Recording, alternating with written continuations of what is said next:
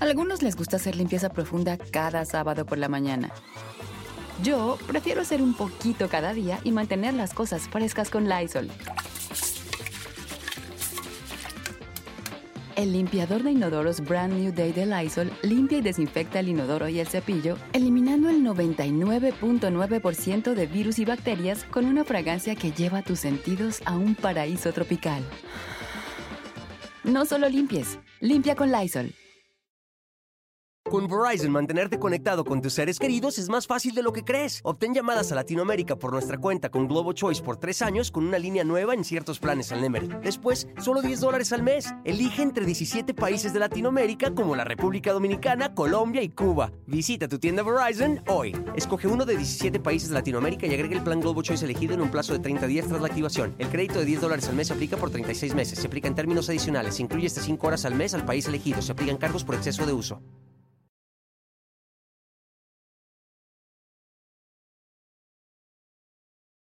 Supongo que no fue fácil decidirte, ¿no? En hacer esta película, en que haya algunas cuantas verdades, ¿no? Y, este, pues parte de tu vida. Y, eh, fue una decisión. A ver, hay una crítica brutal a lo que se vive en México ahora, ¿no? no yo sé que tú no eres un director ni un artista con agenda política, pero hay mucho de política en la película. Cuando me acabas de decir, yo soy el más exigente conmigo mismo, el más crítico conmigo mismo, yo siempre digo que yo soy la más tirana conmigo mismo. Entonces, te ves desde la comprensión, vamos, hay escenas muy brutales, ¿no? Este, la del niño, la del bebé, que tiene que ver con la pérdida de tu hijo. Yo no sé si eso en algún momento de la vida se supera, ¿no? Estás peleado un poco con el éxito, estás peleado un poco... Eh, ¿Cuál es el éxito para ti siendo...? Estaba haciendo una entrevista con Adela Micha. Ya. Ese es mi éxito. me dejaste al final. Después de pues un camino largo que hemos recorrido, ya nos falta, nos falta menos de lo que hemos vivido. Y esa es una sentencia terrible. ¿Cómo la tomas tú? ¿Cómo fue filmar esta película? Fue muy este, laborioso, mucho tiempo de preproducción, visualización. Creo que es la película que más me ha costado. Y a mí tu alter ego me parece, ¿no? Este Jiménez Cacho de verdad es un personaje entrañable, se vuelve un personaje entrañable con sus dudas, sus miedos, ¿no? Otra crítica muy ácida es que me hizo reír muchísimo, pero también dije, híjoles, Amazon compró. Pues sí, es un, miedo al futuro. Es un miedo al futuro de que eso va a pasar. ¿Qué tan neurótico eres a la hora de dirigir? ¿Por qué me preguntas eso?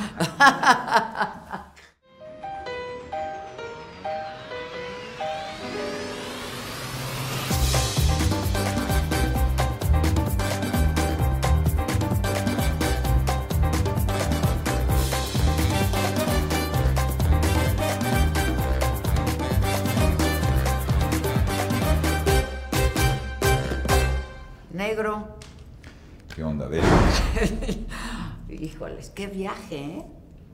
Silocibina, ayahuasca, peyote, o sea, todo al mismo tiempo y harto mezcal, supongo. O sea, te estás proyectando entonces. Bueno, no hay como no proyectarse en la película, ¿eh? O sea, hay, yo creo que nos vemos todos, no sé si esa era tu intención, o sea, como que mm. hay mucho, muy valores muy universales, sentimientos muy universales, pero también hay cosas muy mexicanas, mucho mexicanismo en la, en la película. Sí, sí, totalmente. Yo creo que lo que acabas de decir es verdad. O sea, yo creo que desde mi perspectiva personal ofrezco emociones, ¿no? O sea, expresar eh, lo que siento y cómo lo siento, pero creo que cuando compartes un sentimiento de una forma íntima, honesta, creo que te comunicas con la gente porque más allá de nuestras circunstancias, trabajos, lo que sea, todos sentimos un poco lo mismo.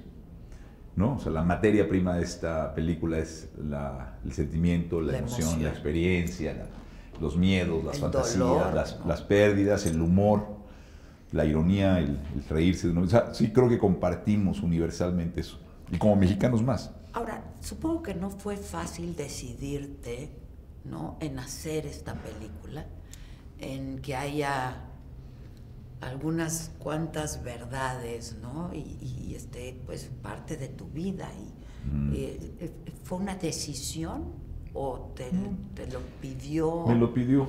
Fue, fue muy orgánico, ¿eh? No creas que fue una decisión deliberada, racional, de, de voy a hacer esto. No, bueno, no, pero puede ser una necesidad. Fue una necesidad. Me- me- Sí, nació de una, de una especie de necesidad de poner las cosas en paz o en orden, si quieres, y de poderle darle sentido a, a una gran cantidad de tiempo que había pasado, ¿no? De una cantidad de sensaciones y de nostalgias o melancolías o de pérdidas y, y una balanza de cosas positivas y privilegios y oportunidades pero que no obstante hay como una sensación que comparto con millones y millones de migrantes en el mundo entero y especialmente los mexicanos en Estados Unidos, que más allá de tu éxito o fracaso, sí tienes una sensación de, de dislocación, de identidad perdida, de nostalgia, ¿no? O sea, de no pertenencia. de no pertenencia, de, de aún cuando quieres regresar ya no hay, de ni soy de aquí ni soy de allá. Y eso es, digamos, como que partió de ahí una sensación que me decía, bueno, aquí tienes que explorar algo. Esta incomodidad Ujú. te exige una introspección. Pero había muchas otras incomodidades, ¿no? La película Claro. está como llena de estos espacios de- de- del bardo, está siempre en el bardo, ¿no? ¿Sabes O qué sea, pasa cuando, cuando te alejas de tu país también? Te alejas del ruido, de lo, lo cómodo, lo familiar, los afectos cercanos, eh, el privilegio de la pertenencia. Y eso te- se te arrebata, o tú te mismo te lo arrebatas por la decisión que tomaste. Creo que te permite también tener distancia. Y esa distancia te da espacio para poder iluminar ciertas cosas que antes las tenías aquí y ahora las ves más claro. Y esa reflexión nació de esa distancia. Si tú ves casi gran parte de las mejores obras de los artistas, pintores, escritores, se han dado cuando están fuera de sus países, en el exilio. Porque es desde ahí donde de pronto tienes ese espacio de observación y autoobservación para entender tu naturaleza, que si estás adentro, ¿De dónde viene? ¿De dónde vienen esos, desde las cosas íntimas, los sentimientos con familiares, con amigos, contigo mismo? Con la familia. Con la familia, o sea, ves todo mucho más claro. No hay otra forma más que salir para ver.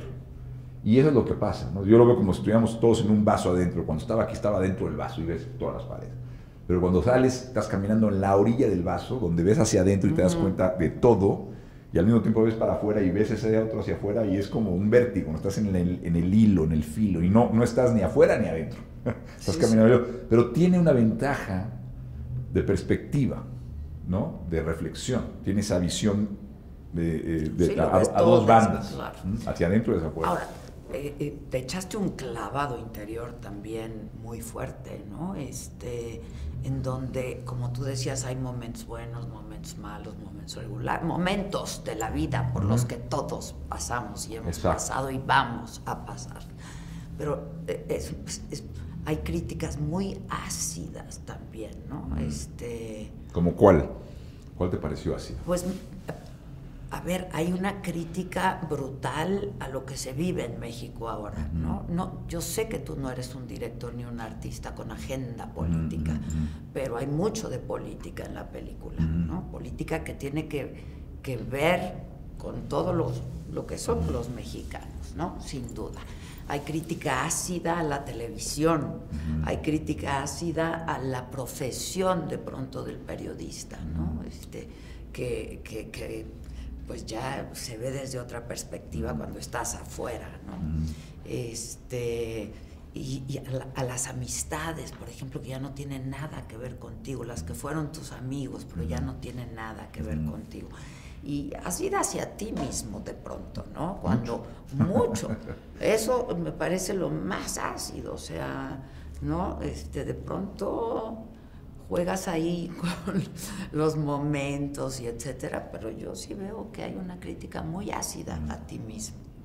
No, no sé si la, el adjetivo sería crítica ácida, no, no comparto, porque nunca lo vi así como una crítica ácida, porque tiene que ver, lo ácido tiene que ver con con la amargura, con la, con la, con la, con el apunte de dedo, ¿no? No.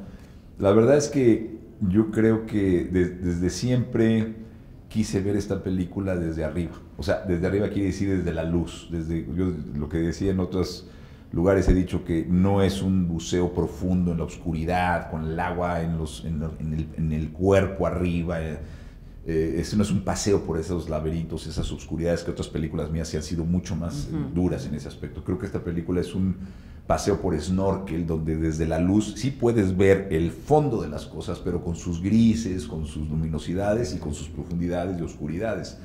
Siempre la traté de ver desde la luz, o sea, yo creo que, yo creo que es... Eh, eh, la belleza no tiene otro origen más que en la herida. O sea, esa herida es, es, es luminosa, yo creo que es el refugio que nos da, es el vacío y lo que nos da sentido de la vida, lo que nos mantiene vivos donde nos refugiamos, pero no es, es, lo que más nos enseña, lo que más nos transforma. Entonces, no hay una cosa ácida, sino más bien hay un sentido del humor que yo me propuse desde siempre, porque creo que solo con el humor, temas tan, esas heridas abiertas, tanto las íntimas como las históricas, como las políticas, que todas esas me impactan, las profesionales, y la, y la, visión hacia mí mismo, que puedo ser el más duro de mí, conmigo mismo que yo, el humor te permite liberarte, o sea, a mí me permitió liberarme de poder observar esas heridas, esas fracturas, esas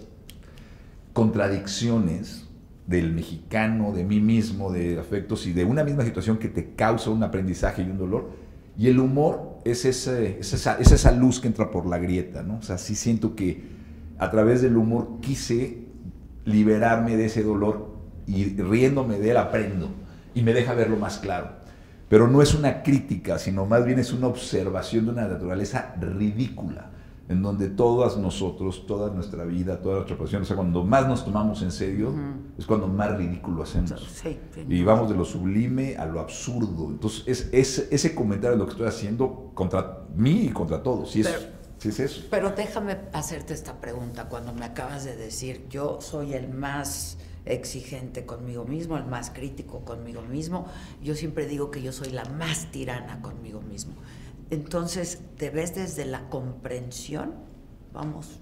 Ahora sí, ¿eh? Ah. Ahora sí, porque, porque creo que también la madurez te permite en un momento dado aceptar tus limitaciones, aceptar, defender eh, a, muerte el derecho que tenemos de fallar y de no ser perfectos. Pero eso viene con la madurez y los Con la madurez, con las 35 años de terapia, con los 10 años de meditación. ¿Quién puede sin terapia? O sea, el, el, trabajo interno eh, del espacio, de la vida íntima que vamos construyendo, si, si vas transformando, te vas creciendo un poco, te permite eso, te permite esa liberación de esa esclavitud, de esa voz que todo el tiempo que la exploré en Berman, que ahí empieza una exploración de decir, a ver, esa persona que está ahí, pues hay que liberarse de ella. Y en este caso, pues es el siguiente paso, ¿no? O sea, Silverio Gama, el personaje de Daniel Jiménez Cacho, que es espectacular, es un fantasma que vuela y observa estos absurdos, estas situaciones. O sea, ¿por qué me clavé tanto en algún momento? Y voy a dejar ideas que antes tenía y las dejo caer y me rindo a la incertidumbre. Y el otro periodista dice, no, la verdad tiene que ser así, porque la... Sí, sí, Entonces, no es una crítica, es el mundo está de alguna construido con el derecho, el cerebro derecho y el cerebro izquierdo, que son el racional y el espiritual. Y ese, esa batalla es eterna. Las civilizaciones están definidas por eso, las amistades y esa es una observación más que una crítica. Así. Ahora, hay poco, pocos momentos de humor. Yo me reí poco en la película. ¿eh? Tienes muy mal sentido. No, tengo buen sentido del humor. Aparte es un humor negro otra vez, eh, ¿no? Por supuesto, el negro, por eso, claro. Este, sin duda, pero es muy fuerte la película. Yo salí con ganas de volverla a ver y quiero volverla a ver, ¿sabes? Y me pasé pues toda la noche y buena parte de esta mañana pensando porque hay escenas brutales, hay escenas muy brutales, ¿no? Este, la del niño, la del bebé, que tiene que ver con la pérdida de tu hijo, yo no sé si eso en algún momento de la vida se supera, ¿no? Este eh, momentos entrañables como cuando está el personaje con su padre y, y, quiere volver a ser chiquito, ¿sabes? Y se hace chiquito frente a su padre por, por, por este, esta contención y esta cosa que sentimos todos con nuestros padres. Esta escena con la madre también, donde olvida cosas, en fin. Este, eh, pues, es, es, fuerte, ¿no? Son, son momentos entrañables, de mucha emoción, mucha emotividad, pero otra vez desde cierta perspectiva, ¿no? Sí, yo las traté con mucha dulzura, o sea, fuerte, pues sí, o sea, si la, vida, si la vida se le puede decir fuerte, pero es muy, es muy a carne viva, pero es muy real. Yo creo que finalmente todos en un momento dado sentimos lo mismo con los padres, nos hacemos pequeños, frágiles, recordamos. Eh, eh, eh, o sea, las pérdidas, hemos tenido pérdidas de seres queridos, independientemente que sea un padre, que sea un hijo, que sea un hermano. O sea, a mí me gusta un poco, la película la veo como algo muy transparente, que cuando me dicen qué valor, digo, bueno, qué padre que me, me, consideren valiente, pero más que valiente, pues es transparencia. O sea, no creo que, no creo que haya ahí nada de quien, no creo que haya ahí nada que otra gente... Que no nos haya pasado. Que no les haya pasado algo. pues es como cuando te gusta estar a la terapia y hablas neta, hablas íntimamente de las... O sea, creo que eso es una cosa que quizás que estoy normalizando algo que para la gente no es normal, pero para mí es normal. A mí, yo siempre, mi relación con la gente ha sido a nivel más emocional. Me gusta esa intimidad. Conoces a la gente a través de eso. Es cuando más me conecto, es cuando más me identifico. Entonces para mí es como, no, no me parece tan valiente O sea, me parece más bien, bueno, pues hay que ser honesto, sí, implica abrirse, pero no, no, no, no sé, me parece natural, me parece que es lo esencial que nos hace seres humanos. Digo, no hay nada otra cosa contra la ficción y contra algo objetivo y totalmente distante y que tenga una mecánica y, ¿no? y una tarea técnica que esté bonita y cosas así, pero cuando tú le brindas a la gente tu eh, punto de vista, es, ahí es donde creo que es, fue un ejercicio para mí muy bonito. Y a mí tu alter ego me parece, ¿no? Este Jiménez Cacho, de verdad, es un personaje entrañable, se vuelve un personaje entrañable con sus dudas, sus miedos, ¿no? Porque además él trabajó en sus dudas, en sus miedos, con su relación con su padre. No sé si lo entrevistaste. Fue justo lo que le dije. pero, pero él lo trabajó, ¿me entiendes? O sea, cuando la gente le dice, ay, estabas invitando a, a, a Iñárritu, no, dice, no. O sea, ¿por qué? Porque, aunque esa es eh, cosas personales mías, íntimas, él también se identificó con todas. O sea, ¿por qué? Pasamos por todas esas etapas en la vida. Y él trabajó y se identificó y eso es lo que es bonito porque las, se apropió de ellas y las encarnó. Por eso un papel tan extraordinario. Lo que sucedió es que en realidad nunca me planteé que yo fuera su alter ego. Para mí fue desde el inicio un personaje de ficción y como en todos los personajes de ficción que yo hago, la manera de trabajar es apropiártelo y sacar lo tuyo. Y entonces rápidamente se convirtió en una cosa personal mía. O sea, y además la manera de trabajar es, ha sido lo más cercano a mí porque no hay una construcción de un personaje. Y esa es la inteligencia de Alejandro de haberme puesto ahí por las similitudes que hay con él. ¿Cómo, cómo fue el casting con Jiménez Cacho? Porque siempre, lo traías en la cabeza como que pudiera ser él. No, o sea, no era así como mi primera opción o, obvia opción, no. Lo, lo pensaba como una posibilidad, pero dependía mucho de, como director es la decisión más difícil que puedes hacer, es la, forma. Te equivocas ahí, te equivocaste de película. Casting es todo en la vida. Todo. No solo en la película. Sí, exacto. tu matrimonio. tu matrimonio. si no lo casteas bien todo. Pues, exacto. Entonces, este, sí, no, en una cena con él me di cuenta que su viaje interior y su búsqueda y el momento que estaba en la vida y la generación a la que pertenecemos y sus circunstancias son muy parecidas a las mías sueños que había tenido, o sea, cosas como cósmicas que dije, wow, pues este, este señor no solamente sé que es talentosísimo como actor y tiene toda la, todo el bagaje para hacerlo y todas las herramientas, pero sus características personales, su búsqueda y la, vibración que tiene ahorita es, le pongo la cámara y es Silverio, entonces me hizo mi trabajo muy fácil. Y, este, y aparte con la gran técnica que tiene, hizo que esa técnica se desapareciese y es una presencia fantasmagórica increíble, que es muy difícil de hacer. El casting que me hizo fue platicar de tu vida, cómo ha sido, tenemos como un matrimonio de la misma duración, dos hijos, somos de la misma generación, cómo ves hasta dónde has llegado, cómo ves qué nos queda por delante, qué estás buscando, las crisis que has tenido, etcétera, etcétera. Entonces él dijo... del éxito, de la muerte, ¿no? exacto, y dijo, no, pues es, es, él, porque hay muchas coincidencias. Entonces a partir de ahí, pues yo lo convertí en algo mío, ¿no? Y salió como muy natural. Sí, ¿no? eso estoy, estoy muy orgulloso de eso porque fue una manera nueva para mí de trabajar. No construir un personaje, simplemente dejar que sucediera. Porque tú te apropias de un personaje, pero de una manera distinta a como te apropiaste de este, supongo, ¿no? Exactamente. No, fue un estudio ahí muy clavado de un personaje, ¿no? ¿no? nada, nada, nada. Diario era, pues hoy cómo va a estar, pues como estés tú. Estás de buenas, de malas, cansado, con sed o lo que sea. Eso es lo que va a ser hoy. Y así.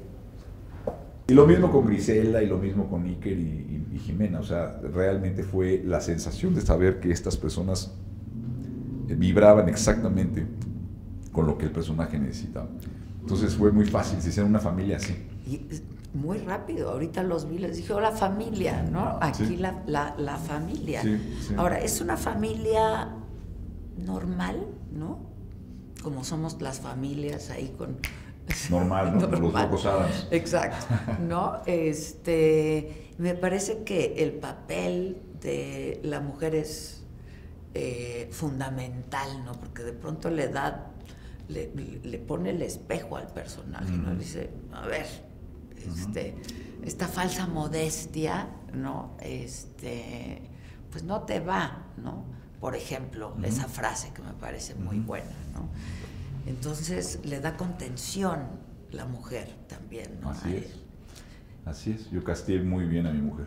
Llevo 30 años casados. 30. o sea, la, luminosidad de mi mujer está representada ahí, su serenidad, su fortaleza. Su templanza, ¿no? O sea, es como... Sí, como dice, como dice esta Griselda, ¿no? que dice que mi mujer lleva las heridas con luminosidad, dignidad, como deben de ser. O sea, es lo que te digo, la belleza es, eh, encuentra su origen en, la vida, no, no, en la, no, en el poder, ni, no.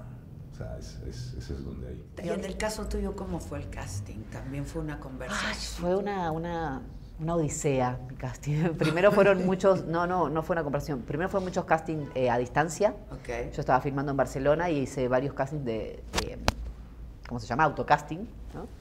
Eh, y en un momento me piden que Alejandro quería verme en Los Ángeles para hacerme un casting presencial, que estaba muy interesado en mi trabajo, que le gustaba mucho y yo no podía viajar, no podía uh. ir.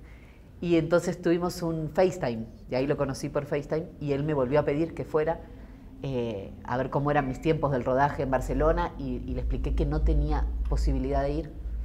Entonces, bueno, nos despedimos, y él me dijo, estoy ¿Cómo se despidieron? Como de, o sea, me, dijo ya, pero... me dijo, me gusta mucho tu trabajo, me gustaría trabajar con vos, pero no va, no va a poder ser ahora porque estoy muy apurado por conseguir. El personaje de Lucía es muy importante.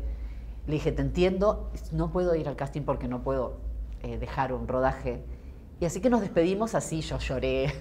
Dije, ¿cómo, ¿cómo puede ser esto de, por hacer lo que creo que es lo correcto, perderme de una oportunidad? Así. Porque veía que él estaba interesado en mi trabajo, pero él me dijo, tengo que seguir haciendo casting porque por los tiempos, fue muy amoroso conmigo. Necesito a mi Necesito a mi protagonista femenina. Y entonces eh, pasaron dos semanas y, me volvieron a llamar y me dijeron, no, Alejandro te va a esperar a que termines tu rodaje. Y entonces tenés un avión a Los Ángeles cuando termines de rodar en Barcelona y así fue. Fui, no sabía ni qué día era, ni qué hora era, estaba perdidísima, estaba Dani con Alejandro y hicimos un casting de, no sé, día? desde las 10 de la mañana hasta las casi 8 de la noche. Okay. Y ahí, al final del día, me dijo. No sabías. Sí, y sí, actuamos con Dani. ¿Y te dijo ese mismo día? ¿Te acordás que salió, volvió a entrar y me dijo, quiero que hagas el personaje de Lucía, ¿te interesa? Sí, me interesa bastante. Wow. Entiendo pues que lo tuyo fue tu primer trabajo actoral, ¿no? Sí, este, pues de hecho, este, desde el momento que hice el casting, como que me di cuenta de este, la objetividad que tiene hacer al hacer las cosas.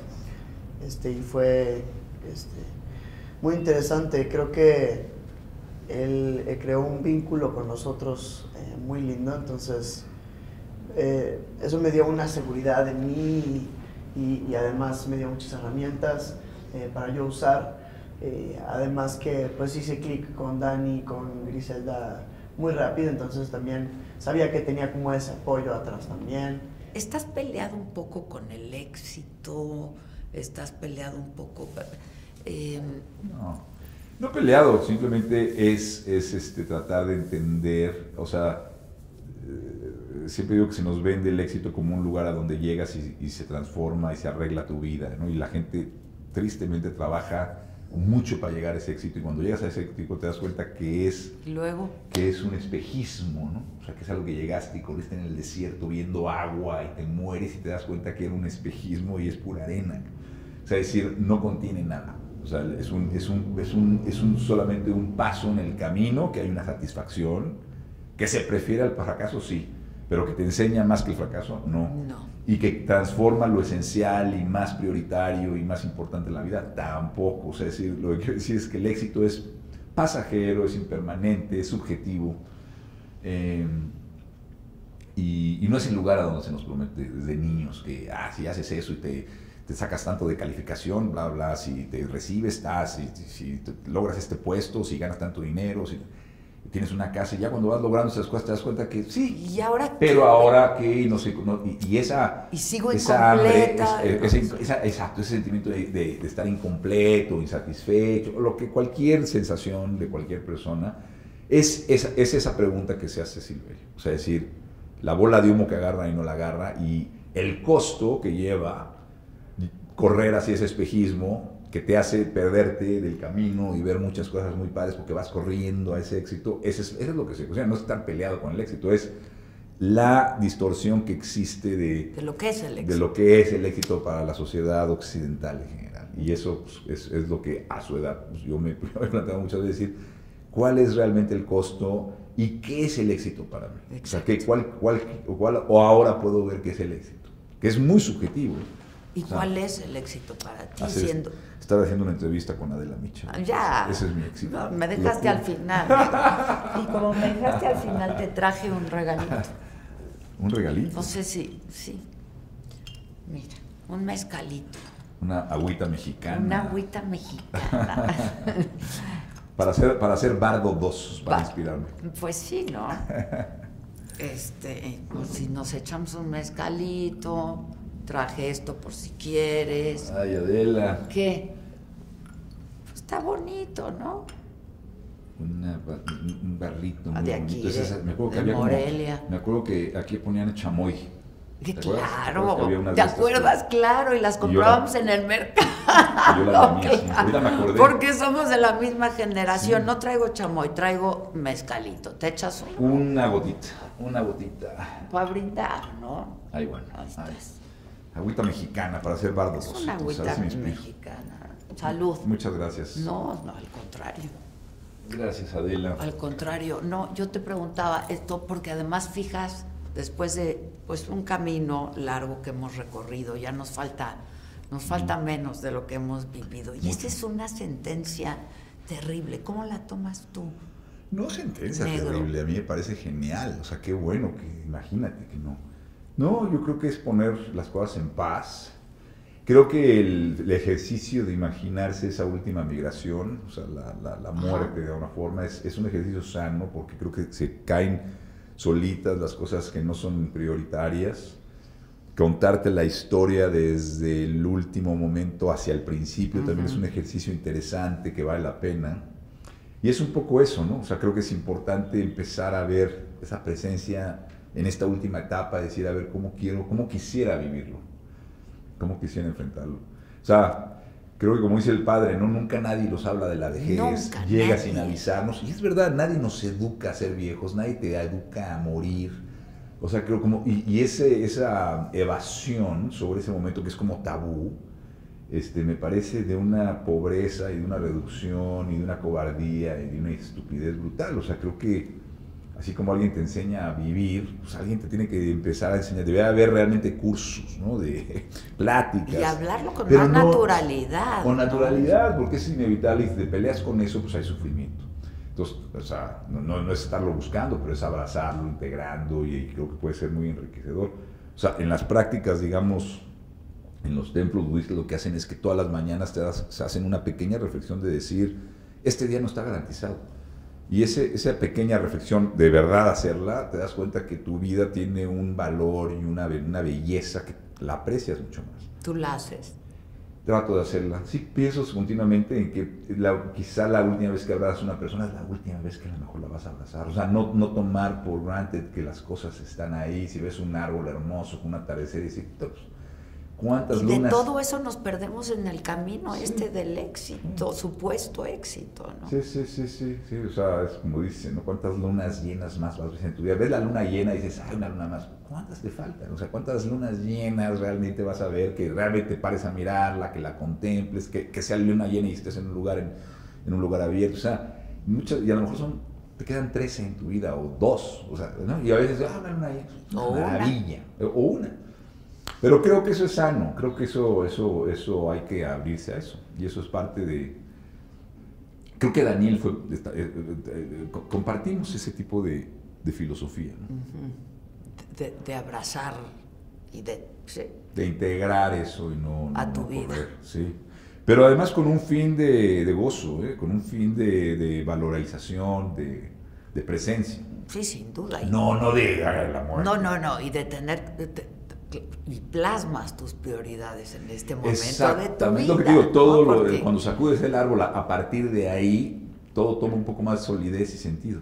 Y eso te lo da la edad otra vez, ¿no? Y la madurez. Y 35 años de terapia. Oye, 10 años de estos, estos 35 años de terapia, ¿es de psicoanálisis? ¿Es de... Sí, sí? Mi esposa es mi.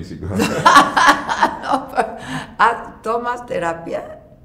Antes sí, yo sé. Sí, no, desde antes, O desde sea, antes, sí, de los 18 años. Sí, igual que 17. yo, carajo. ¿Cuándo nos vamos a liberar?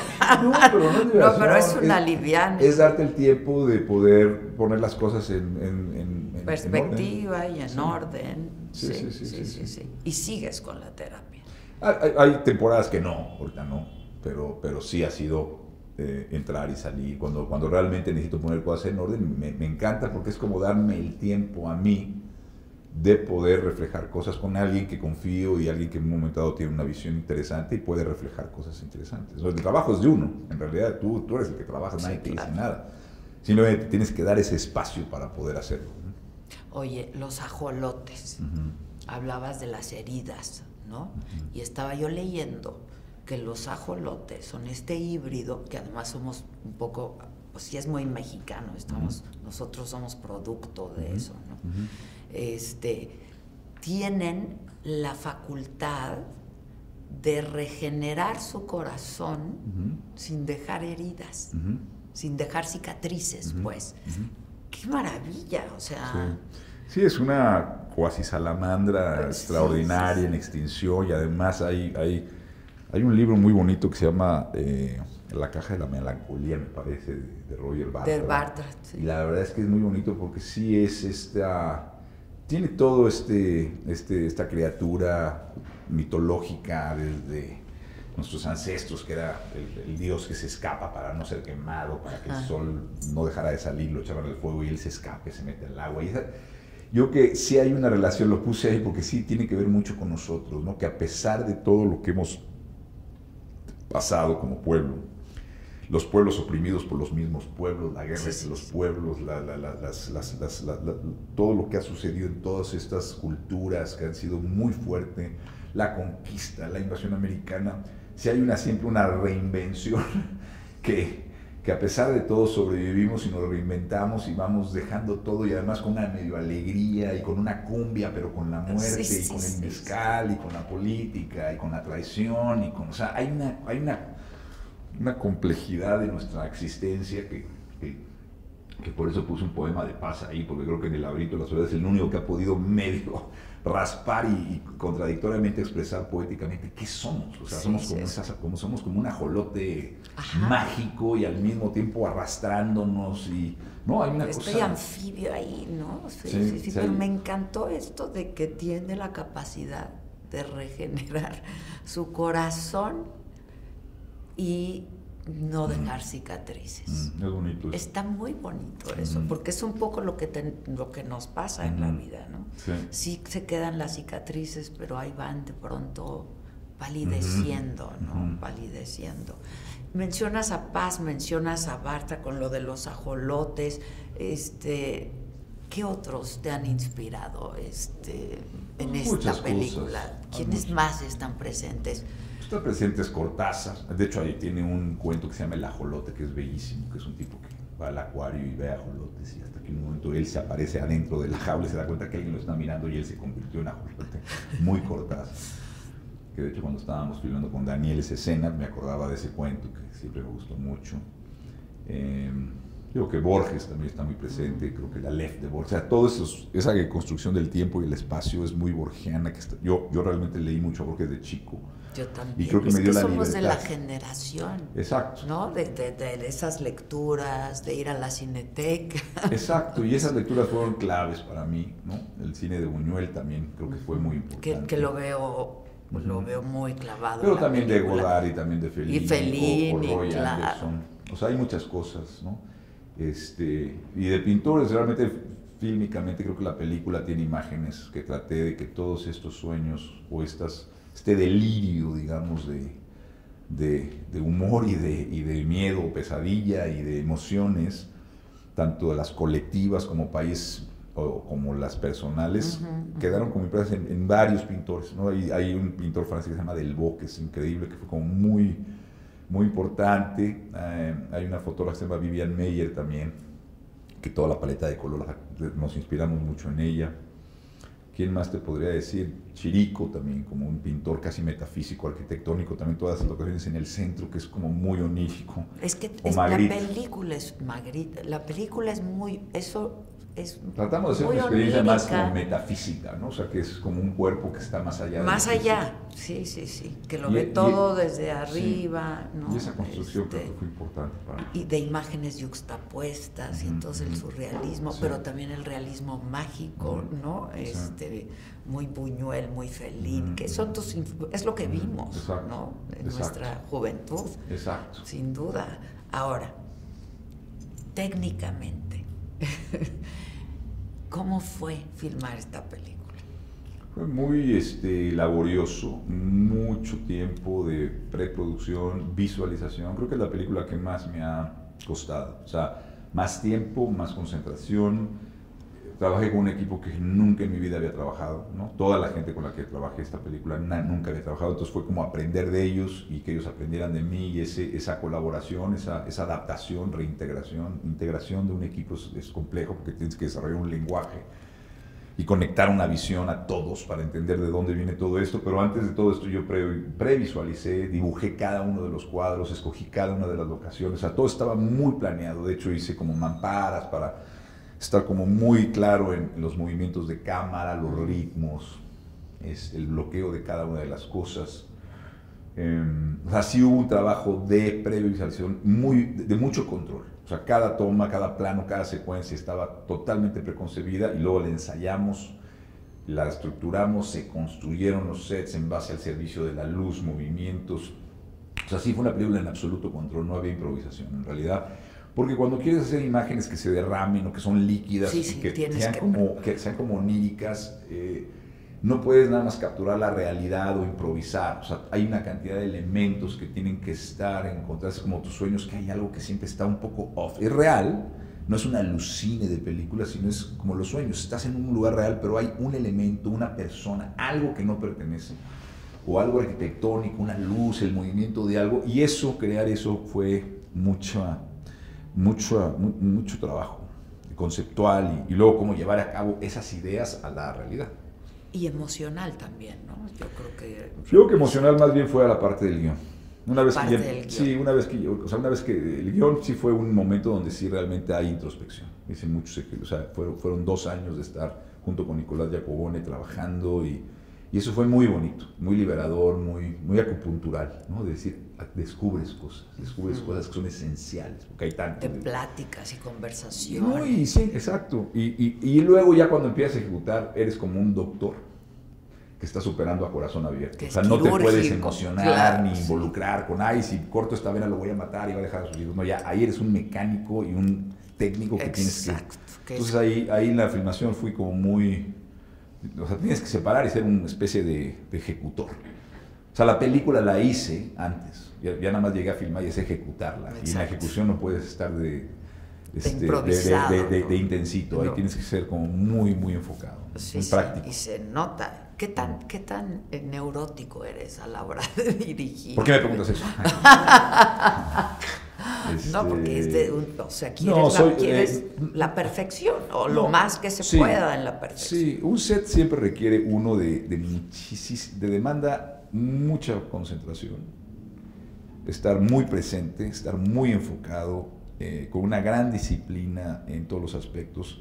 Había escenas tan complejas de 800 mil extras, con una coreografía extraordinariamente compleja de cámara, movimiento de cámara, con elementos a dos kilómetros, como la carretera cuando bajan los inmigrantes, ensayos a las 2 de la mañana en un monte Sí, con sí, espinas. sí. O sea, entonces requieres realmente de un ejército que esté cohesionado, que esté en comunicación, tener muy claro cuál es el objetivo, que todo el mundo esté claro de ese objetivo. Entonces, son mecanismos y logísticas muy complejas. Entonces, se requiere uno enfoque, concentración, claridad. eh, que en ocasiones, cuando hay situaciones difíciles, pues evidentemente puede haber mucha frustración Sí, impotencia. este, impotencia eh, eh, y neurosis, pero también puede haber muchísima armonía y puede haber mucho humor y puede haber mucho disfrute. O sea, es decir, existe de todo, De todo. minuto a minuto y cambia. O sea, Exacto. es, un, es un animal vivo. O sea, finalmente sí, cuando estás con tanta... Es una coexistencia, una como... No es codependencia, no es la palabra, pero... Pero sí me entiendo que te dije, todos estamos dependiendo unos del otro. Sí, yo especialmente en la, mi escena de mi presenta, el presenta- la presentación de mi personaje. Cuando entra tu Ajá, es como, ah, perdón, perdí el vuelo, tengo tres líneas. Y, y- y llegué y era como, ya, o sea, tomó como dos días en llegar a ese momento, eh, todo el rodaje, y luego ya llega ese momento y se me iba el texto y dije, no, no, o sea, son tres líneas, porque por los nervios, y era, esa era la primera escena, porque filmamos medio cronológicamente, que estuvo muy, muy padre. Y y nada, para mí sí fue como ensayar, ensayar, ensayar el texto, saberlo perfecto, que nunca, o sea, siempre puedes saberlo más, ¿no? Y, y ya, llegar al set y, y como que soltar. Y mi reto siempre fue riéndete, soltar, porque yo soy muy, me encanta controlar todo. Bueno, Control ta- freak nos pero llaman. sí, exactamente. Nos llaman, claro. Entonces es como soltar, deshacerte de, de esa- de esas opiniones en tu mente que no, no, no te ayudan y esas como ideas y, y- y así fluimos todos. Estuvo increíble. Yo no sé, has dado tantas entrevistas, qué difícil es explicar tu película. Muy. ¿no? Muy, me sobre todo al principio me, me tomó muy desprevenido porque yo estaba acostumbrado a, bueno, pero cuando esta película nunca la pensé desde aquí, la pensé desde acá, o sea, se salió de acá. Y entonces este, es muy difícil porque la línea entre lo real y no real, y que eres tú y que si no eres tú, y que si es ficción y que si es biografía, y que o sea, puta, o sea, este, articular eso es muy difícil. Lo, lo he tratado de explicar, creo que la gente está entendiendo lo que es una biografía, y lo- una autobiografía y una autoficción, que es muy diferente, ¿no? Porque esa, la autoficción es una liberación y es una forma de utilizar la ficción, que, te- que- que no porque sea ficción no te exige honestidad, la ficción de hecho exige mucha Ah, honestidad sí. y es una, la mejor forma de arañar la realidad es esa, es a través de la ficción pero no es autobiográfica, ¿me entiendes? Cuando decían eres tú, le digo, no lo yo. O sea, sí conozco muy bien este personaje, que es mi alter ego, que es- Claro, es, es como lo que hace la literatura. Sí, claro. O sea, eh, pero ha sido, ha sido muy difícil, ¿no? ha sido difícil porque pues diciendo que traiciono la película, cada vez que la explico la traiciono porque es como cuando explicas un sueño, pues se reduce un poquito. Se el sueño la, la tienes claro. aquí.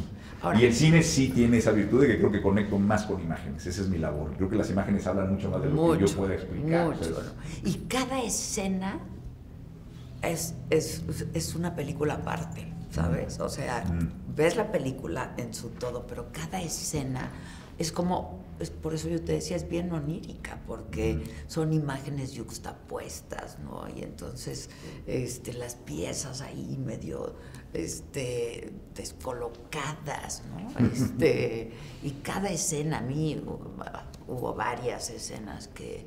Es, es- esa escena de la fiesta, ¿no? En Mm. el California. Yo quería estar ahí en Sí. la fiesta, ¿sabes? Exacto. La bueno, es que yo creo que es eso. O sea, yo creo que la película navega entre las oscuridades, te digo, y entre la luminosidad. Ahí está el gozo, la familia, los amigos, la música, la salsa, ¿no? El calor. la cumbia. o sea, creo que esa, esa, escena es eso, ¿no? Es la recuperación de eso. Entonces estoy, estoy muy contento. Lo que creo es que sí, esta película para mí es muy importante porque la diseñé así, el gran trabajo que hay detrás, técnico. Eh, se va a estrenar en 600 cines en toda la República y, y, y, va, a haber, va, a estar, va a haber proyecciones en IMAX el sonido nos tardamos Híjoles, qué un año el sonido, ¿eh? en, diseñarlo con, con, Martín Hernández, con Nicolás Becker. Entonces creo que es una experiencia sensorial muy importante. O sea, creo que es un momento que ojalá la gente se dé el, valor de ir al cine y, y realmente vivir esta experiencia así. Porque sí está diseñada, filmada con todo el corazón para que sea como para mí, en mi generación, ir al cine será ir a misa, ir a la catedral, o sea, sí realmente se va a sentir y experimentar. Ese sueño, la gente se va a ir dos horas. Pero porque así fuimos formados, ¿no? Sí. Nosotros, o sea, ir al cine era un ritual. Sí. Las palomitas, ¿no? Una cosa muy seria, ¿no? Una cosa muy seria. Sobre todo es eso, darte la oportunidad de perderte, ¿no? En, los sueños y en la conciencia. Es un paseo de la conciencia y la imaginación. Entonces, ojalá que la gente se dé... Otra, otra crítica muy ácida es que me hizo reír muchísimo, pero también dije, híjoles, Amazon compró. Pues sí, es un, es, un, miedo al futuro, es que eso va a pasar muy pronto. De y la que gente eso va a pasar, ¿no? O sea, es un país más grande que el nuestro.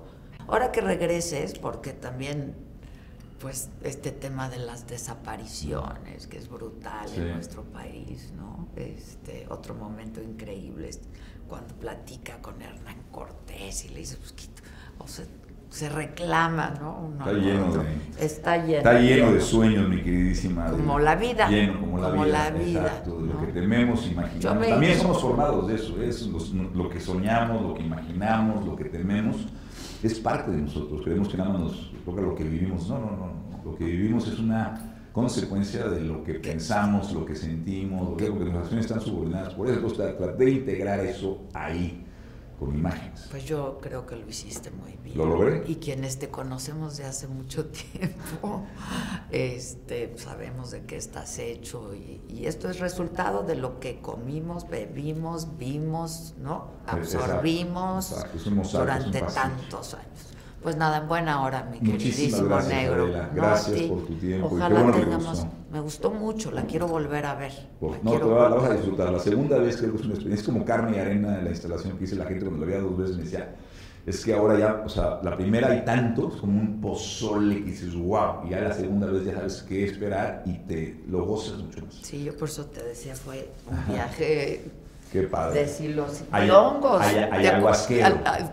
o de hongos, Oye, psilocibina. No, ayahuasca sin ayahuasca. Claro, claro. Pero fue así, ¿eh? Lo lograste sin ayahuasca, sin hongos. ¿Te acuerdas de María Sabina?